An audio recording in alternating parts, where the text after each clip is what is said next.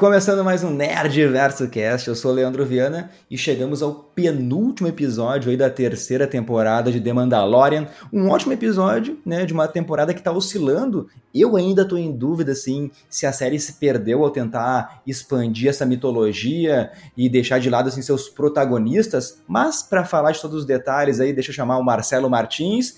Como estamos depois desse episódio, Marcelo? E aí, meu, cara, não sei, gostei do episódio, mas eu não gostei dessa temporada aí. E um episódio não vai ser o suficiente para salvar ela. Porque ela não tem um rumo, não consigo ver um rumo nessa temporada de forma alguma, não sei o que, que ela quer fazer exatamente. É... Não vou reclamar que reapareceu o Moff Gideon, óbvio que o Moff, o Moff Gideon, o Exposito como um todo, é um ator completo, então explorar mais esse personagem é uma coisa legal, eu acho, mas... Uh Pô, cara, daí começa uma série para falar da história do Mandaloriano, aí do nada vira um negócio da Bo-Katan, aí do nada vira um negócio dos outros Mandalorianos, aí se esquece que o Grogu existe, basicamente, antes estava tudo girando em torno dele ali, para ver o moleque crescer, aí do nada você deixou isso de lado, e agora começa a se falar de uma outra coisa, do nada vamos tentar retomar Mandalor, tipo, pô, os caras viraram a esquina da sexta pro sábado, do, do nada, assim, então, cara, por mais que eu tenha achado esse episódio legal, eu não sei, essa temporada para mim ela tentou criar vários rumos ali e parece que não vai chegar a lugar nenhum. O último episódio tem que acontecer coisas muito explicativas, mas já ficou meio claro, eu acho que Moff Gideon vai se tornar meio que um vilão mais recorrente, assim, vão querer explorar mais o Exposito como ele. Não vou achar ruim. Agora, se ele morrer nesse próximo episódio, cara, pode já cancelar a série, então, porque daí não vai ter nem motivo para existir, tá ligado? E eu tô achando que no próximo episódio vai aparecer o Boba Fett aí também, é, meio que salvar a galera lá, até vai fazer sentido se ele aparecer. E, mas é isso aí. No geral, achei um episódio legal, mas não, não salva a temporada, não, que tá sem rumo total. É, até porque o Magrão lá escapou falando que ia chamar reforços, né, Marcelo? Então, boa aí. Acho que o Boba Fett vai ser o tal reforço aí. Mas, vamos lá. O episódio, eu achei que ele começou legal ali naquele clima Blade Runner que a gente sempre gosta de exaltar. A Elijah Kane e o Moff Gideon, né, cara, na, uh, naquele holograma, assim. Pô, e a gente acertou lá a teoria, né, que os ataques dos piratas lá em Nevarro foi obra desse império que tá tentando voltar e deixa eu abrir um parêntese, Marcelo. Tu já falou, mas é, é, é, gostoso demais ver o Exposito em ação, atuando, puta ator. Ele é um vilão charmoso, né, meu? Ao mesmo tempo também ele é ameaçador, assim, então é legal essa ameaça que tá vindo das sombras. E logo no começo, a gente já vê ali, é tipo uns, uns vislumbres de várias cápsulas, né? Que estão servindo como clones no final do episódio, a gente descobre que são clones do próprio Moff Gideon, né? Não sei se tu gostou disso ou não, né? Porque parece que o cara vai ser um vilão, então, por toda a eternidade, né, meu? Já me lembra lá a trama do Snoke, de novo isso sobre clonagem, sabe? O mesmo assunto repetitivo. Então, sei lá. Mas Marcelo, pela primeira vez a gente é informado aí sobre o grande Almirante Tron, né, o vilão lá da animação Rebels, vai estar tá na série da Soca. Então, aquele Conselho das Sombras ali serve para lembrar que ainda tem muitas pessoas assim que são leais ao Império, né? E isso é pela galáxia inteira, velho o Gideon é, é, demais, né, meu? O, o Exposito, ele tem a fala mansa, assim, ele enrola as pessoas naquele discurso, ele consegue mais reforços, mais armas, tudo isso para destruir os Mandalorianos de novo, né? E no decorrer do episódio, no final ainda a gente vai descobrir porque ele quer tanto assim se livrar deles, Marcelo.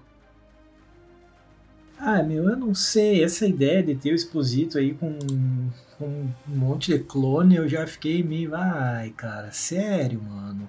Então, sabe, eu não sei, cara. Ah, eu fico, eu fico assim pensando muito. Ali eu tava assistindo episódio agora há pouco, eu não sabia o que pensar, sabe? Por um lado, achei legal ver ele voltando, a confirmação, mesmo que não seja uma surpresa, todo mundo já sabia. Uh, acho que foi uma surpresa para mim ver ele usando o Beskar, né? Aí se explica o porquê que tinha aquele pedaço de Beskar lá na nave no episódio anterior, eu tava na dúvida, eu falei, cara, não faz sentido ter um Mandaloriano do lado do cara, ainda mais agora, com tudo que apareceu.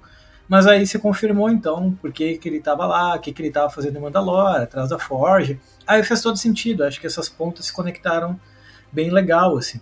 Vai ser legal ver o Traum, vai ser legal ver o Traum, tô, tô bem curioso para ver, inclusive. Achei legal ter essa ideia daquele conselho sombra ali, né, que é um grupo de pessoas do mal do Império.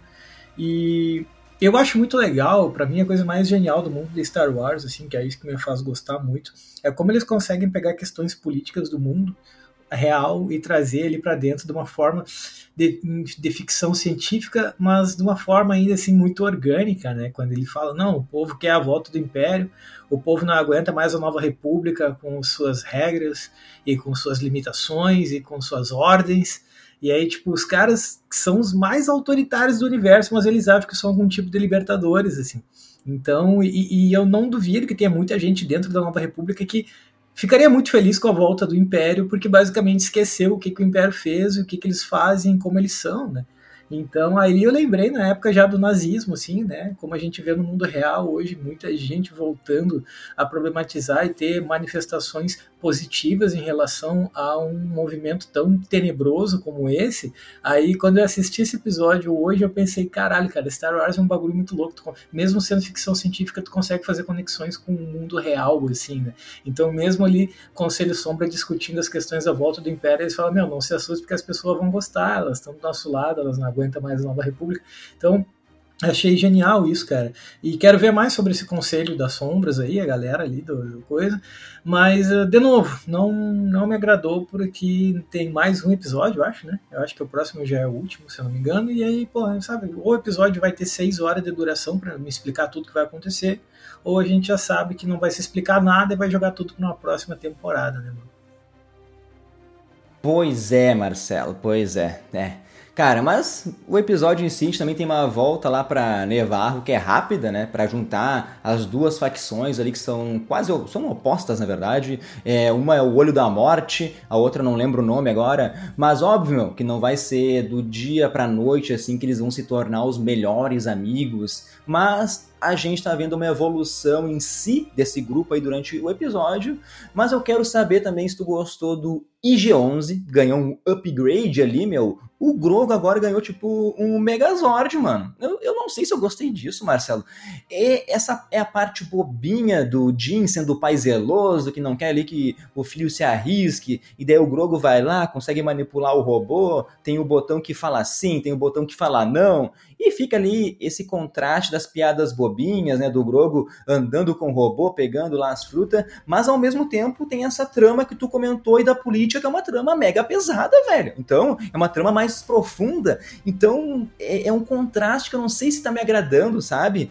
E, tipo assim, também tem aquela outra parte da Bocatã, que ela vai explicar, né, que quando o, o Império atacou lá Mandalor, ela se rendeu pro Moff Gideon em troca de segurança, assim, pro seu povo. Mas é óbvio, né, que o maluco ali traiu ela e a gente descobriu finalmente como é que o Sabre Negro foi parar nas mãos dele. Então, eu achei legal demais essa explicação, eu gostei, deu também um pouco mais de aprofundamento pra Bocatã, porque querendo ou não, ela agora é nossa protagonista, né? é uma camada emocional a mais para ela. Então, eu acho também ao mesmo tempo arriscado isso, né? De pegar o Mando ali que foi protagonista por duas temporadas seguidas, teve mais dois episódios focados nele lá na série do Boba Fett que foram uh, os melhores episódios para mim, na minha visão assim de Boba Fett e do nada o cara vira um coadjuvante. Então, o episódio eu achei bom, mas sei lá, Marcelo, tô com esse esse mesmo sentimento que tu, sabe? Mas me diz aí se tu gostou do robozinho, do Grogo, se curtiu aí o rumo que a série tá dando pro Jim também, o pessoal quer saber a tua opinião. Não, não tem como gostar, cara. E perdeu completamente. Então muda o nome da série para Mandalorian com S no final, né? Bota no plural aí, vai fazer um pouco mais de sentido. Agora você perdeu o rumo completo. Então achei legal o Grogo no, no, no carinha lá, dá pra dar umas risadinhas.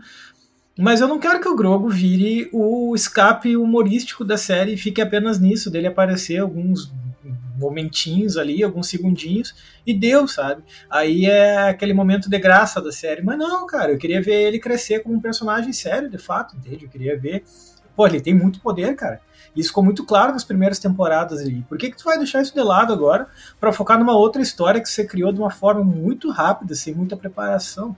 Então, é, é, é uma pena ver o Grogu caminhando esse caminho aí.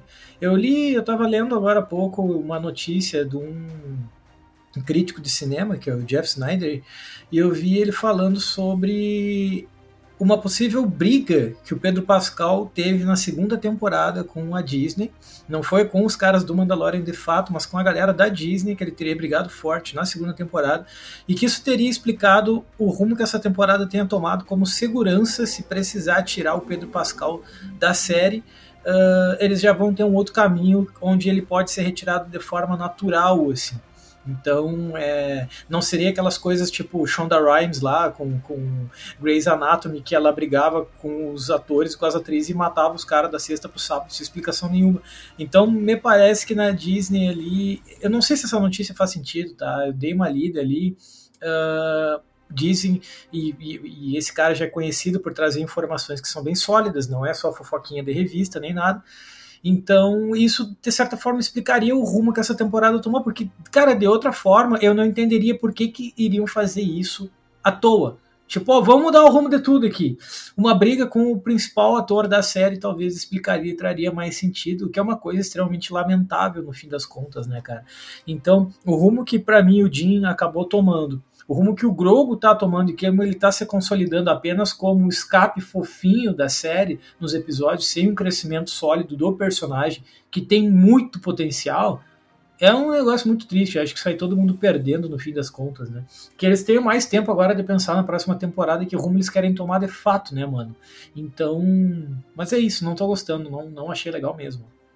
Sim, sim. Cara, e teve também a convenção aí de Star Wars essa semana, talvez no final a gente comenta um pouquinho, mas como foi muito corrido aí esses dias, eu, eu, eu, vi um rumor, não sei se foi confirmado ou não, mas o rumor era que talvez a Disney ia fazer um filme aí para encerrar a trajetória do Mando com o Grogo, né? Mas é um rumor, não sei se é verdade, não sei se se, já, se, se, confirmou, tá muito corrido aí, não consegui ir atrás disso. Mas, velho, a Bocatã, ela também consegue ele, montar um grupo que vai reunir as pessoas das duas facções, né?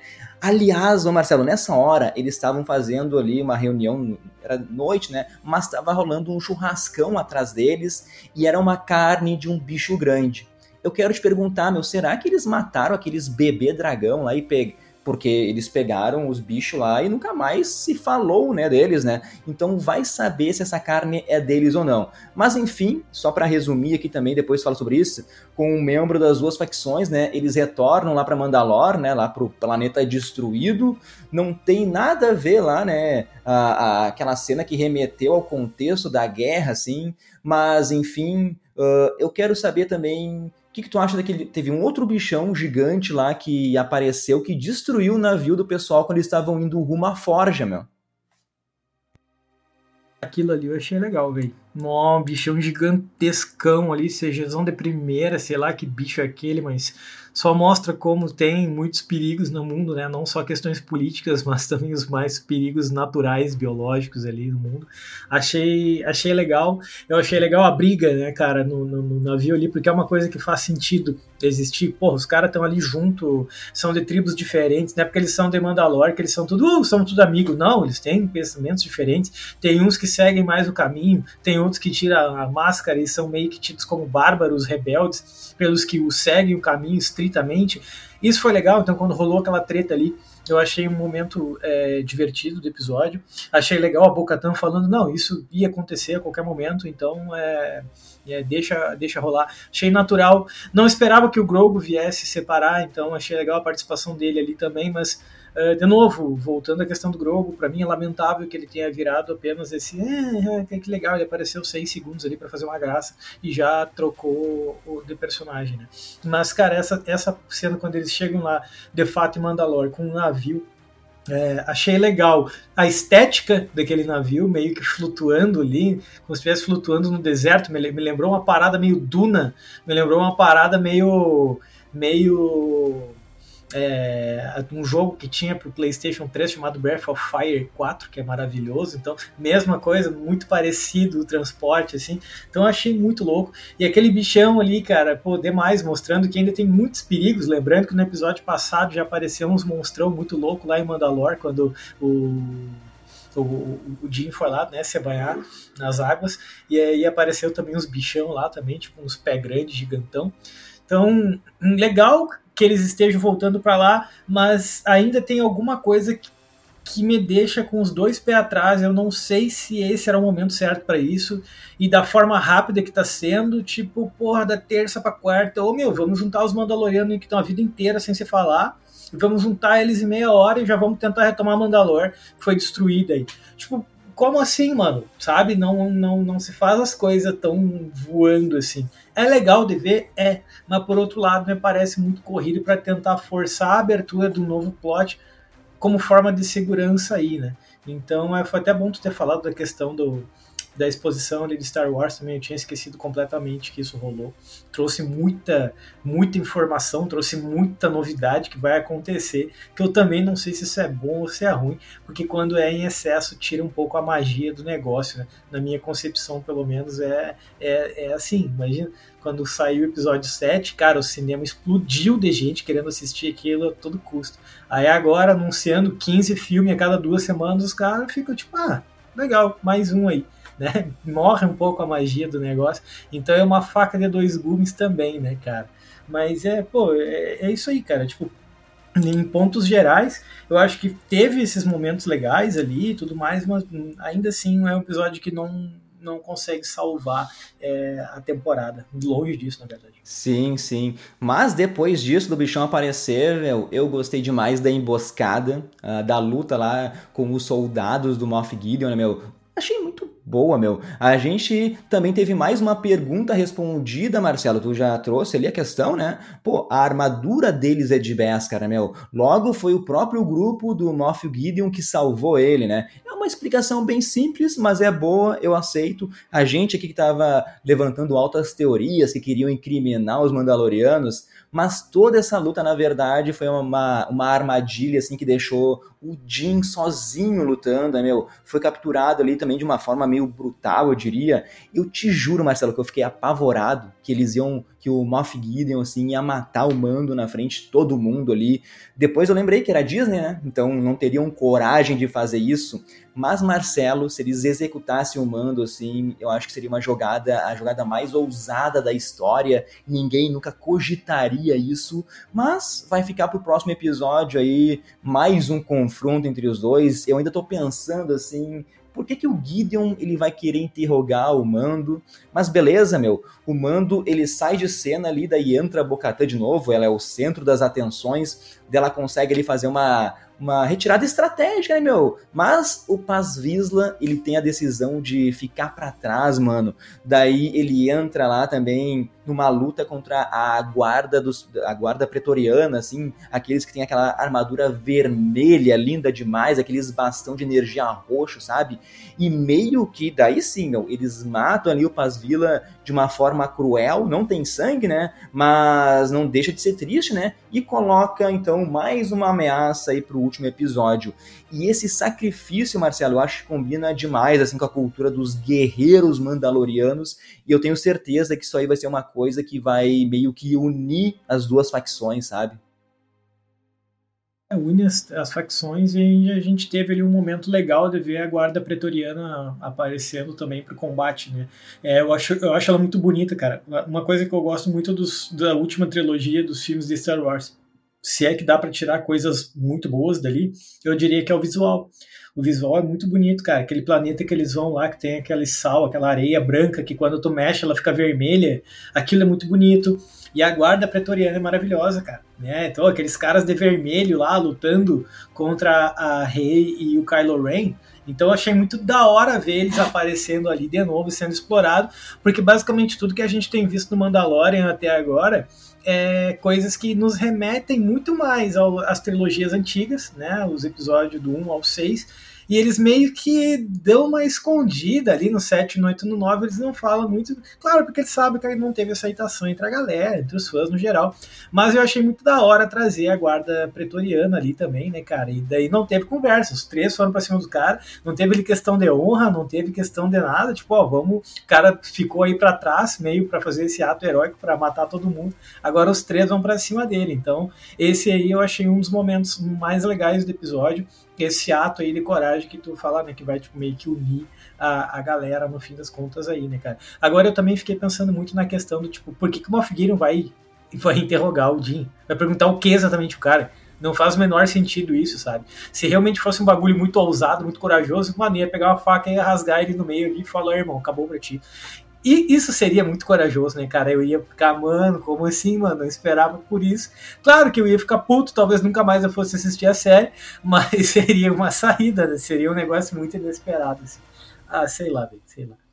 Mas acho que eu pensei numa coisa aqui, Marcelo, mas deixa eu explicar algumas coisas pra gente acabar o podcast aqui. Primeiro, né, o Moff Gideon, ele escolheu ali Mandalor para se estabelecer como base depois lá do expurgo, né? Porque a gente viu que se criou um campo eletromagnético que é impossível, assim, tu saber o que existe ali no planeta, que é impossível rastrear. Tipo assim, o Moff Gideon tá protegido ali dentro. E com certeza, né, ele ficou aí, na minha visão, lançando rumores histórias, ele que inventou as mentiras aí que Mandalor estava envenenado para que ninguém nunca mais voltasse para lá, tá? Agora, né, o, outra coisa que o Moff Gideon, a gente viu que ele estabeleceu ali a base bem perto da forja, né? Pô, esse lugar deve ser aí um, deve ter um depósito de Beskar muito rico, que é mais fácil de ser extraído, então faz todo sentido agora. E pensando agora, respondendo a pergunta ali, ele pode ter pego, pego o Jim para se vingar, né, velho? Porque foi o Mando aí que colocou ele na prisão, que ele escapou, mas também o Mando, ele é uma ótima isca, assim, para ele pegar o que ele mais deseja, que é o Grogo, né? O cara, é, o cara é alucinado no Grogo ali. Então, e o Grogo se preocupa com o Jim. Então, talvez seja uma isca para o que ele deseja.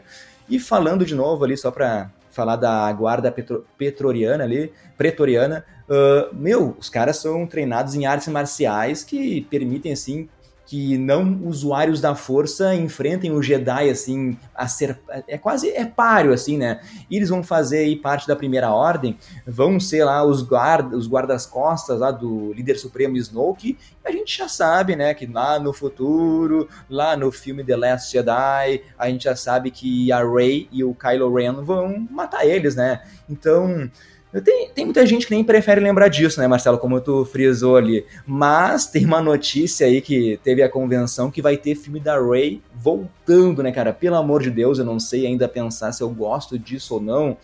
Mas é isso, Marcelo. Eu acho que essa terceira temporada tá servindo para mostrar assim apenas o retorno do Império. É tipo assim, quando tu vai pra janta e tu tem uma entradinha antes, um aperitivo, parece que estão preparando todo o terreno que é a série da Soca. Parece que é isso que, que tá importando aí pra Disney, pra Star Wars, Marcelo. É, parece que eles querem forçar a volta do Império a todo custo para ter mais material para ser trabalhado na série, não só da Soca, mas numa nova trilogia de filmes que está se tornando um bagulho interminável, assim, né, cara? Então, é, é como se Star Wars estivesse deixando de ser aquela franquia que os caras tomam todo cuidado com tudo para se tornar um serviço, assim, um serviço contínuo, que nunca para, é sempre vendendo produto daquilo ali, lançando série para vender boneco, para vender caneca, para vender produto no geral. Uh, não tô dizendo que é ruim, mas mata a magia do negócio, no meu ver, tá? Quando se torna em excesso ocorre a anulação por excesso e aí acaba matando. Então, né, imagina um cara que viu lá na década de 80 os Star Wars, né, no final de 70, início de 80, e do nada ele vê ali em 2000, 2001 voltando Star Wars. Nossa, cara, emocionante. Depois o cara vai lá e volta em 2016 ou 2017 Pô, emocionante de novo. Pô, mano, agora todo dia, todas final de semana, a gente tem mais seis filmes de Star Wars, cara. Perde um pouco, né, o negócio. E essa série parece que ela tá só criando caminho para não ser explorada por ela. Ela tá criando caminho para virar um monte de spin-off para ser explorado na série da Soca, para ser explorado nesses novos filmes que serão ainda é, gravados. Eu não sei até que ponto isso é legal para mim, cara. Eu já acho que eu já deixei claro que eu tô super incomodado com essa série aí, mas não tô nem aí. Eu coloco de novo que eu tô bem incomodado mesmo. E, e também é questão cultural, né, velho? Eu sempre tenho que trazer uma informaçãozinha cultural aí para dentro do episódio. É, porra, eu trabalho com história, né, mano? Então é, é, tem que trazer também. A Guarda Pretoriana, ela que eu acho legal demais em termos artísticos, assim, ela traz esse nome, sobretudo porque eles se inspiram no Império Romano. Né? É, se a gente parar para pensar ao longo da história, em Roma existiam esses soldados que eram os chamados pretorianos, que basicamente eles iam para os acampamentos para defender os generais que estavam nos acampamentos militares. Só que em 27 anos antes de Cristo, quando o Otávio, que era sobrinho do Júlio César, virou imperador e transformou Roma no império, ele acabou transformando esses soldados pretorianos na guarda pessoal do imperador, né? Então, no Star Wars a gente tem isso, o Snoke ele tinha a sua guarda pretoriana que servia ali basicamente para defender ele dos seus inimigos, né? Isso acontecia em Roma também. Só que uma coisa interessante que acontecia em Roma é que essa guarda pretoriana era formada só por soldados muito experientes, tipo, pô, os caras eram formados em tudo que é tipo de arte, eles manjavam muito de guerra. Às vezes esses caras eles estavam tão próximos do poder que eles eram chamados ao poder, assim, teve muitos imperadores que acabaram saindo do cargo porque a própria guarda pretoriana agiu contra eles. A gente pode pegar aí um do terceiro imperador de Roma, se eu não me engano, que é o, o segundo vai ser o Tibério, aparentemente o cara vai ser meio que convidado a ser retirado de Roma para cair em exílio. O terceiro, o cara simplesmente não se dava com a guarda, a guarda tinha ele como praticamente pirado, que é porque ele era mesmo, que é o Magnus Calígula o líder da guarda pretoriana, que era um cara chamado Cássio Queré, dá mais de 30 facadas nele. Tipo, um cara que era líder da guarda pretoriana foi lá e matou o imperador de Roma. Então, tipo, sabe, seria muito doido ver talvez a guarda pretoriana dentro do Star Wars, assim, meio que se voltar contra os seus líderes ali, seria legal por também trazer mais um elemento político do mundo real para dentro do Star Wars. Então, eu quero ver mais deles, não só pela questão deles, meu, eles terem toda aquela vestimenta vermelha que traz um visual muito louco, mas é porque eu realmente quero ver um aprofundamento sobre eles e como eles vão agir, se eles vão ser apenas aquela guarda imperial ou se eles vão ter uma função um pouco mais profunda também, assim como Roma decidiu decidindo os rumos do poder dentro de Star Wars. Seria muito doido, mano. Mas é só uma ideia mesmo. Não, perfeito. Acho que acabou o podcast aqui no nosso nível mais alto aí de The Mandalorian nessa terceira temporada, Marcela. Nem vou falar mais nada para não estragar aqui tua fala. Vamos direto para o nosso último bloco aí dos abraços, que é sempre um oferecimento do curso Propulsa, que é preparação para Enem e vestibulares em matemática. Então procura aí no YouTube o canal do Propulsa. E os abraços de hoje para o sétimo episódio de Mandalorian é pro Guilherme Rocha, Emanuel EPN, Viviane de Souza Cardoso, Márcio Pierre, EO Underline João, Alexandro Barbosa, pro Léo Underline Rica, Fábio Rafael, Tiago Nunes e para Natália, Mar... Natália Moraes, lá do canal uh, Não Alimente Zumbis, a gente é muito fã. E é isso, né, Marcelo? A gente vai ficando por aqui. Semana que vem, último episódio, para ver se vai encerrar com chave de ouro ou na decadência, Marcelo. É, exato, não sei o que esperar, não tô botando muita fé. É, mesmo que seja um episódio legal, não vai ter como responder tudo que a gente quer, então, sei lá. É uma pena, cara. Eu fico chateado porque as outras temporadas anteriores elas foram muito sólidas. Elas sabiam o que elas queriam, a gente sabia o que estava se buscando. Agora já não se sabe mais. Agora se perdeu completamente. Não sei. Vamos ver. Então é isso, pessoal. A gente se encontra aí semana que vem para comentar os detalhes de, do último episódio de Mandalorian. É isso aí. Tchau, tchau.